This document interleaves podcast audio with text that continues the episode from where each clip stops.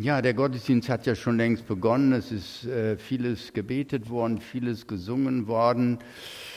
Und ähm, Franz, hab Dank für das Wort, das du ausgesucht hast aus Hebräer 4, von dem Wort Gottes, das wie ein Schwert in unser Mark und Bein drängt. Da habe ich gedacht, meine Zeit, will ich das überhaupt? Wenn ein Schwert, ein Messer durch mich geht ohne Narkose, das ist ja nicht lustig, das klingt nicht nach Party, das hört sich anders an, nicht? Und wenn das Wort Gottes so etwas ist, das hat mir so ein bisschen Mut gemacht, weil ich dachte, das heute ist nicht wirklich so ganz lustig, was ich zu sagen habe. Und dann bin ich schon mal ganz froh darüber. Ich habe meine Predigt überschrieben mit das Herz eines Bruders und ich lese dazu aus Matthäus 18 drei Sätze. Ich habe über dieses Wort schon vor Jahren mal gepredigt und vielleicht kommt dem einen oder anderen eine Stelle bekannt, aber das macht ja nichts. Ihr kennt ja sowieso alle die Bibel sehr gut und ich hoffe immer, ähm, dass ich sie auch gut kenne. Wir lesen von Vers 15 an. Schon da? Oh, wunderbar. Das klappt ja perfekt.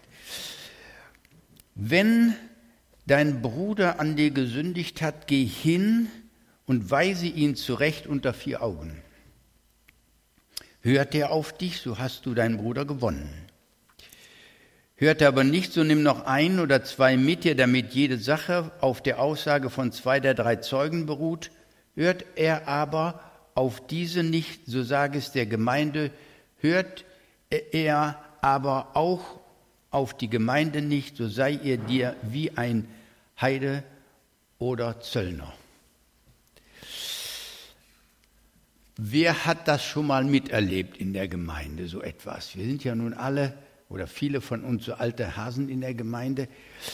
Aber das ist etwas, was eigentlich gar nicht in unsere Zeit passt. In unsere Zeit, die ja schon längst sich von der Wahrheit verabschiedet hat, und eine Zeit, in der es auch nicht wirklich nett ist, jemandem was zu sagen, was er falsch gemacht hat. Wie kommst du überhaupt mir zu sagen, was ich falsch gemacht habe? Denkst du, du bist was Besseres als ich? Und doch ist davon die Rede hier.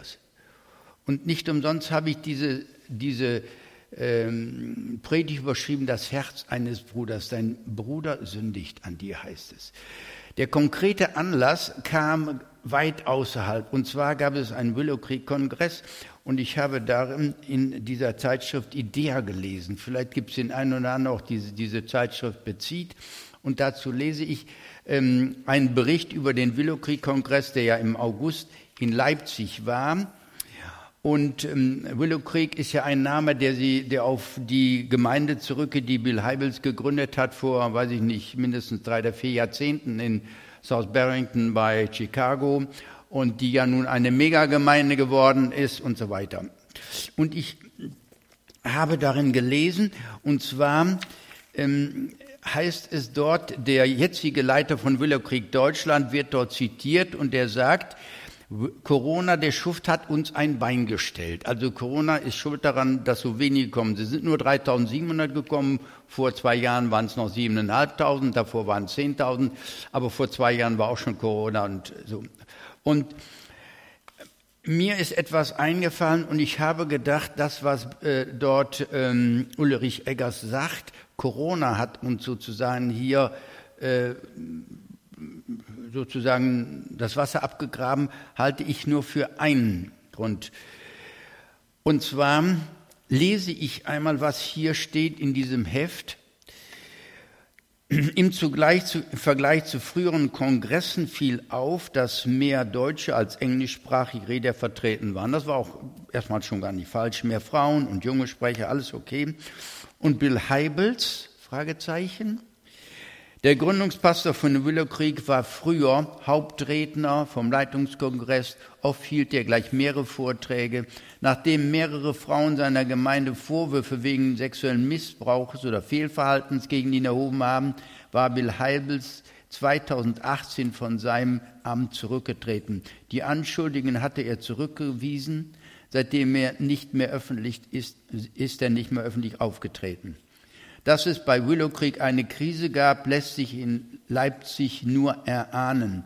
Allenfalls an Andeutungen der Kongressredner lässt sich das noch erkennen. Am Willowkrieg Buchstand, die verkaufen immer jede Menge Bücher dort, Willowkrieg Buchstand werden Heibels immer noch sehr lesenswerte Bücher, zum Beispiel Mutig führen, Mut zur Demut, weltbewegend predigen, nicht mehr angeboten. Bill Heibels scheint zum Mann geworden zu sein, dessen Name nicht mehr genannt wird. Mich hat das sehr traurig gemacht, als ich das gelesen habe. Ich bin äh, vor 20 Jahren bei dem Willowkrieg-Kongress in Oberhausen gewesen. Das hat mich schon beeindruckt. Ich bin an sich kein Freund dieser riesigen Veranstaltungen. Ich habe es damals mitgemacht und habe auch einiges durchaus noch in Erinnerung behalten. Da gab es Mitarbeiter, die haben jahrelang mit ihm zusammengehalten und äh, äh, gearbeitet und jetzt ist er eine Persona non grata, gibt es nicht mehr, unerwünscht, ich habe mit dem nichts mehr zu tun. Was ist passiert? Es wird ihm vorgeworfen, sexuelles Fehlverhalten. Aber es wird von keinem Bruder berichtet, der zu ihm hinging und sagte, Bill, ich komme, weil ich hier nach, Markus, nach Matthäus 18 lebe, ich muss mit dir reden. Ihn fallen zu lassen, dazu gehört wenig Mut, aber zu jemandem hingesehen und sagen, hör mal, mir ist das aufgefallen, ich möchte mit dir darüber reden, weil ich ein Bruder bin. Als ein Bruder bin ich dazu verpflichtet. Auch als Väter und Mütter sind wir zu Dingen verpflichtet, die manchmal unangenehm sind. Und wenn wir das nicht tun, dann werden wir unserer Berufung nicht wirklich gerecht. Niemand kann das wirklich perfekt so zu jemandem hingehen und das sagen, was ankommt, was durchdringt, was, was wirklich in die Tiefe hineingeht, was, was sozusagen Mark und Gebein äh, voneinander trennt, wie wir das vorhin gehört haben. Ist ein Richter der Gedanken, dieses Wort Gottes. Und dann ist ja in dem nachfolgenden Satz in ähm, äh, Hebräer 4 noch die Rede davon, dass wir vor dem Richter stehen wollen, dem wir uns verantworten müssen. Und es ist in der Zeit sowieso politisch nicht korrekt. Aber wir finden zum Beispiel in der Bibel ein Beispiel, ich sag mal jetzt, in ähm, Johannes 4 spricht Jesus mit einer Frau,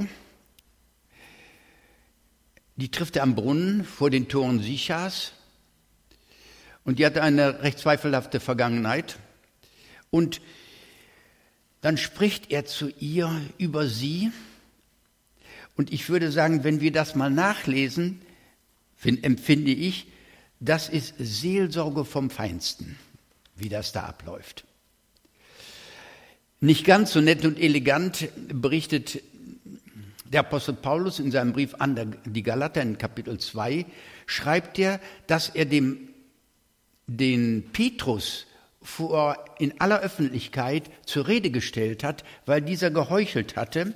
Und zwar, es passiert, dass äh, Petrus in Antiochien Kontakt hatte mit Christen nicht jüdischer Herkunft und als dann jüdische Christen kamen, dann hat er sich von denen distanziert. Das sind ja Unreine und die gehören ja nicht eigentlich zum Wort. Und dann sagt Paulus, er wollte diese Heuchelei nicht zulegen, äh, zulassen und hat dem Petrus da vor aller Öffentlichkeit ins Gewissen geredet. Das muss man sich mal vorstellen. Das waren Menschen mit Verantwortung. Ich glaube, das waren Menschen mit Liebe und Autorität. Ich glaube, nicht, dafür fehlt mir noch eine ganze Menge.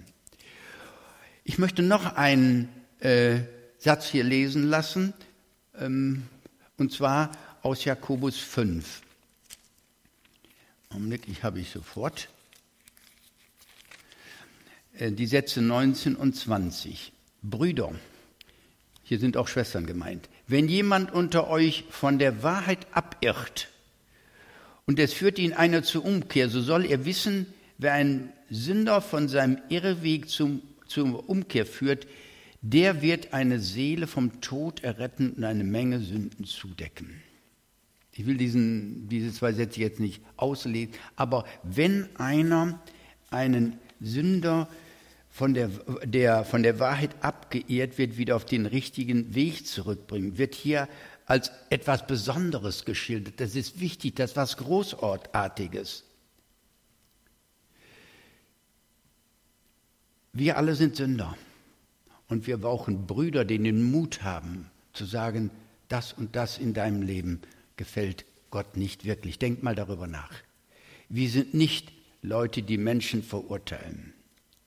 Bill Heibels hatte Großartiges geleistet, viele Jahre, und nun wurde er von vielen wie eine heiße Kartoffel fallen gelassen.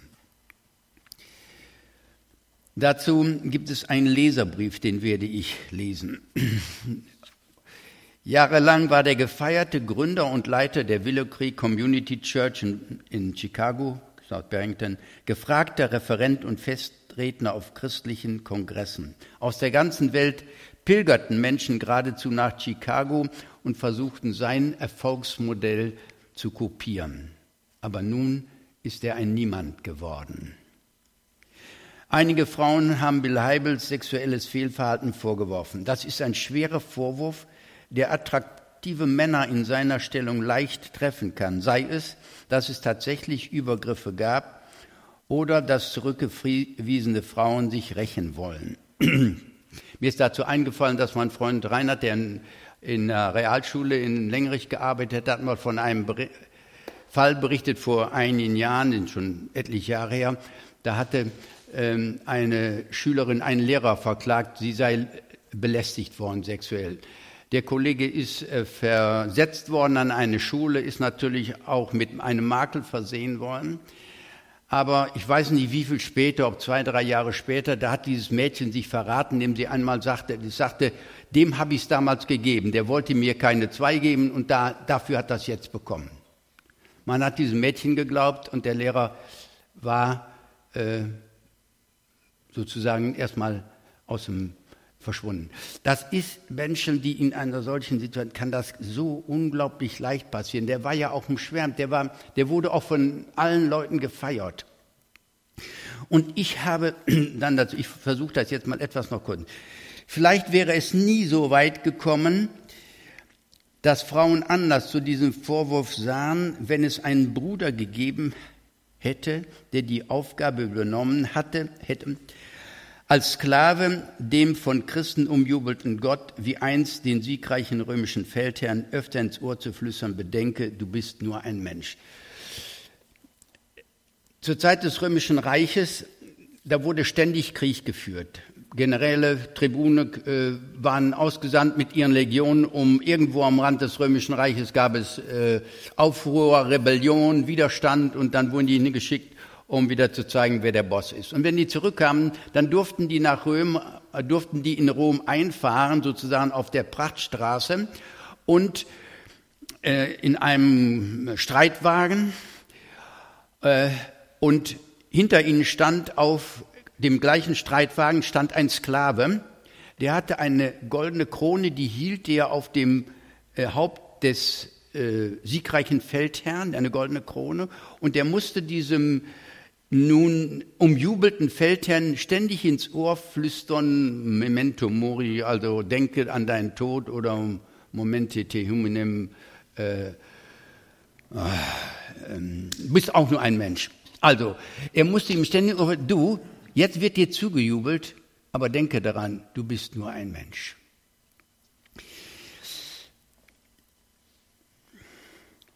In der christlichen Gemeinde ist das kein Sklave, sondern ein Bruder, der das tut, der diese Aufgabe hat.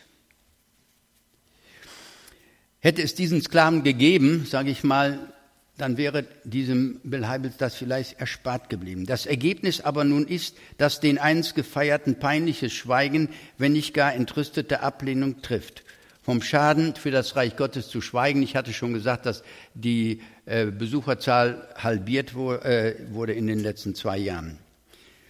Und dann schreibt hier jemand doch relativ persönlich, als jemand, der viele Jahre mit jungen Menschen zu tun hatte, bin ich dankbar, dass mir dieser Vorwurf erspart blieb. Ich erinnere mich aber an Situationen, in denen ich die mehr oder weniger sichtbar zur Schau getragene Zuneigung junger Frauen als schmeichelhaft empfanden. Das, da war mehr Gefahr in Verzug, als ich ahnte. wirkt doch das Gift der Schmeichel langsam, aber gründlich. Und dann gestattete ich mir Gefühle, die ich nie hätte zulassen dürfen. Und in einer solchen Situation kann eine auch nur leichte Krise, eheliche Krise dazu führen, dass jene unsichtbare rote Linie überschritten wird, die Bill Heibels übersehen hatte. In einer von Gott abgewandten Welt kann Sünde uns immer und überall zu Fall bringen. Für uns Christen gibt es zum Glück Rettung nach dem Absturz. Buße, Umkehr, Vergebung, Versöhnung, Erneuerung. Ich bin nun alt, aber es ist noch nicht lange her, dass Gott es an der Zeit fand, mir zu zeigen, dass ich zu jeder bösen Tat, auch jene, die ich hasse, fähig bin. Und wenn heute jenes zweifelhafte Gefühl der Entrüstung in mir Raum gewinnen will, dann höre ich diesen Nazarener hinter mir sagen, wer ohne Sünde ist, werfe den ersten Stein. Soweit dieser Leserbrief. Anders als in der Politik, wo ein Fehltritt das Ende der öffentlichen Wirksamkeit bedeutet, kann ein Fehltritt eines geistlichen Leiters durch Buße und Erneuerung etwas sehr Großartiges bewirken, nämlich zu einem neuen, fruchtbaren Dienst führen. Das ist der Sinn. der Sinn ist die Rettung des Bruders, so haben wir es eben gelesen, und die Erneuerung und dass er verstärkt aus der Krise hervorgeht, ein demütiger Mensch wird, und dadurch ein fruchtbarer Mensch.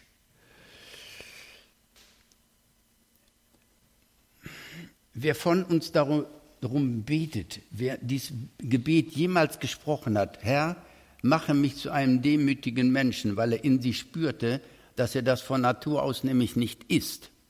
Und wer dieses Gebet gesprochen, mache mich zu einem demütigen Menschen, dem sind Dinge begegnet, von denen dachte, hätte ich das gewusst, hätte ich es vielleicht nicht gebetet. Gott, Gott nimmt uns mit auf einen Weg des Werdegangs. Er möchte aus uns geistliche Persönlichkeiten machen. Er möchte uns verändern, erneuern.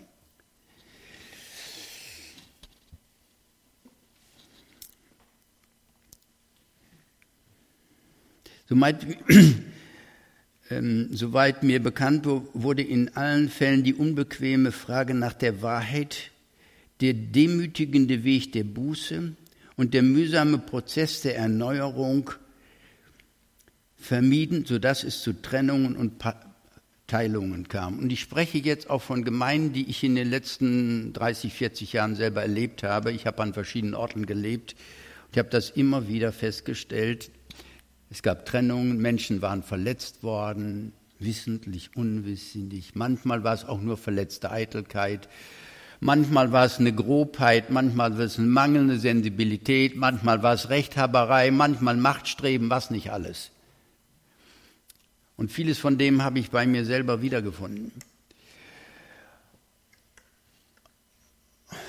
Und ich glaube, die wichtigsten Menschen in, jeder beliebigen Gemeinde sind die, die das raushören, die das wahrnehmen, die das in sich aufnehmen, sagen, wir müssen hier Geschwister sein, die die Liebe besitzen, zu einem hinzugehen und ihm das zu sagen, was ihm Jesus sagen würde. Ihr habt vorhin gebetet.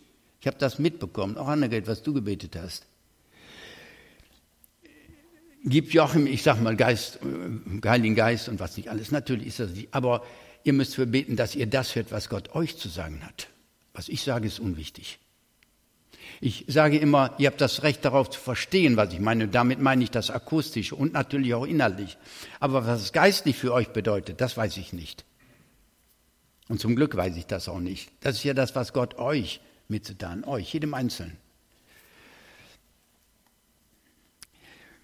Vor einigen Jahren sagte Johannes Hartl auf dem Hintergrund der Augsburger Erweckungsbewegung, die nun 150 Jahre zurückliegt und damals in der in der katholischen Kirche stattfand, darüber sagte er, Religiosität ist Sündenmanagement ohne Umkehr. Ja, Gott liebt uns, ist nicht so schlimm. Und in der Kirche ist das die Messe und dann gibt es der Ritus und was nicht alles.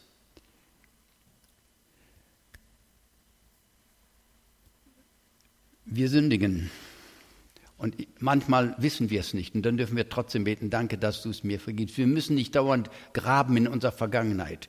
Aber wenn es etwas klar ist oder wenn jemand kommt, dann müssen wir dranbleiben, dann ist es wichtig.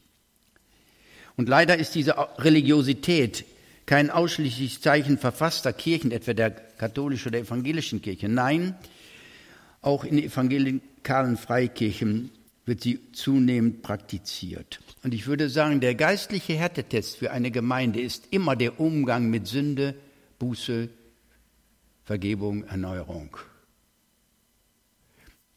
Wenn wir irgendeinen Keller in der Gemeinde haben, wo wir die Leichen unterbringen und dann, wenn sie stinken, machen wir die Kellertöne dazu, das hilft nicht, das bringt uns nicht voran. Wir dürfen doch Sünder sein, weil Jesus starb. Und ich sag, manchmal sage ich nicht, wer nie in das Antlitz des sterbenden Christus geschaut hat, als er am Kreuz hing, wir haben ja dann kein Kruzifix, wir haben nur ein leeres Kreuz. Wir ahnen ja nur noch, was da wirklich passiert ist. Wer nie in das Antlitz dieses sterbenden Christus gesehen hat, der weiß auch nicht, was Sünde ist.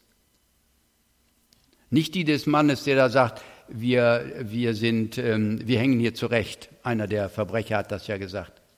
Nein, der hat nicht begriffen, dass er eigentlich auch dort, dort hängen müsste.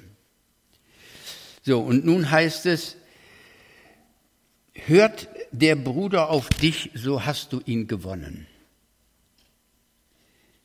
Um nichts Geringeres geht es, als diesen Bruder zu gewinnen. Und mir ist hier eingefallen, und ich denke an manche Gemeinden, in der ich war, kennst du Brüder und Schwestern, die wieder gewonnen werden müssten, wo jemand hingehen müsste und mit ihnen sprechen? Jemand, der die Liebe hat, die Geduld hat, der die Autorität Gottes besitzt. Leider ist das nicht so einfach, wie sich das anhört. Denn dazu gehören nun einer sehr viel Liebe, sehr viel Gebet und dann vielleicht noch viel, sehr viel Geduld, um zu sehen, wann ist der richtige Zeitpunkt, wann schickt Gott mich jetzt hin, da und da. Nicht einfach loslaufen und sagen, Alau, das ist ja ein Ding, was du da gedreht hast und so. Der Jesus lässt in seiner Anweisung, und ich bezeichne die drei Sätze aus Markus 18 mal so als etwas wie eine Anweisung. Er lässt in dieser Anweisung durchblicken, dass es sein kann, dass jemand die Zurechtweisung durch einen Bruder oder durch die Gemeinde ablehnt. Allerdings, dann muss die Gemeinde ihn gehen lassen. Die Motivation für die persönliche Ansprache, also dass ich zu jemandem hingehe, ist immer die Rettung, nicht der Ausschluss. Wer biblisch begründete Zurechtweisung ablehnt, entscheidet sich für einen Weg ohne Gemeinde. Damit muss er nicht unbedingt verloren sein, aber wird es sehr schwer haben, Jesus zu folgen.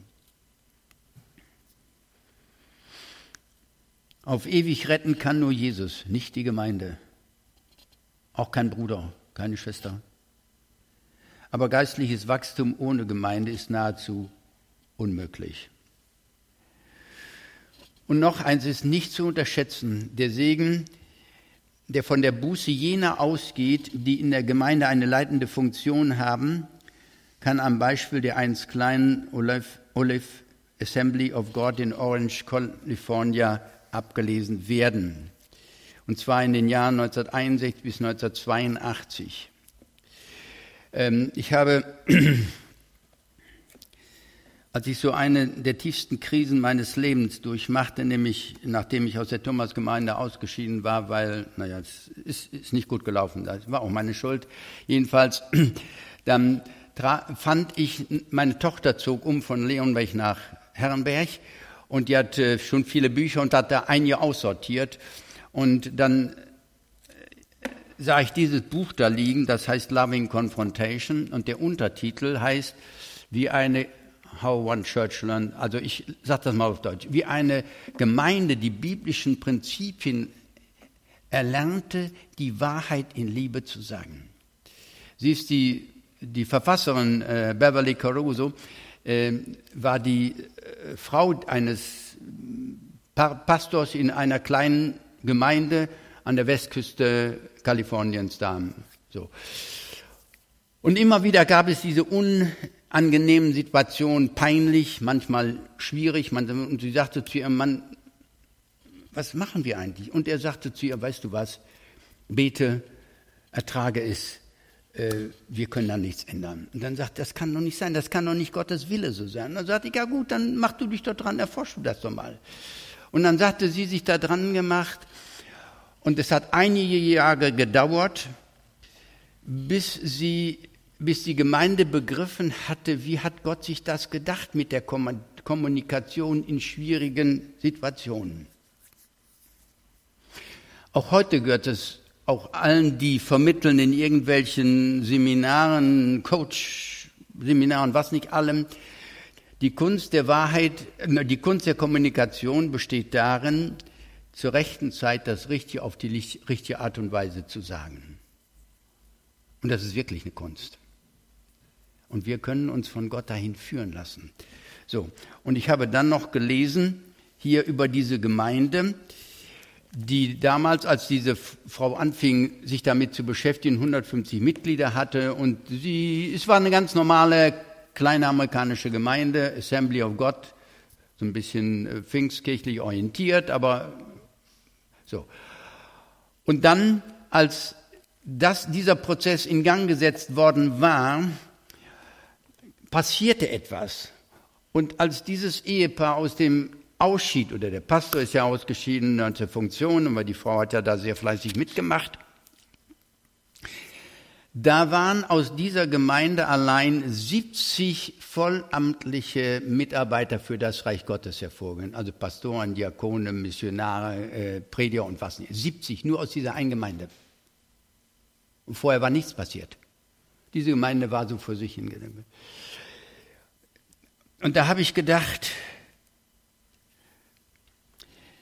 Das war ein sehr mühsamer Weg. Die Frau ist jahrelang dran geblieben am Prozess, den sie da angestoßen. Natürlich hat ihr, ihr Mann sie unterstützt und die Ältesten auch und so weiter.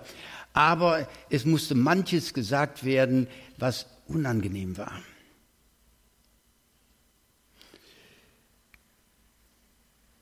Als, als Maria verheißen wurde, du wirst schwanger werden, du wirst einen Sohn bekommen, sagt ja, wie eigentlich? Naja, der Heilige Geist. Und dann kommen ja noch zwei Besucher nachher. Äh, die eine Frau heißt Hannah und dann war da noch ein Simeon, nicht wahr? Glaube ich, so war der Name. Und der sagte zu, ein Prophet sozusagen, sagte zu Maria, ein Schwert wird durch deine Seele dringen. Du wirst den Sohn Gottes gebären. Du wirst teilhaben an dem, was in den nächsten 30 Jahren passiert aber es wird ein Schwert durch seine Seele. Niemand will das.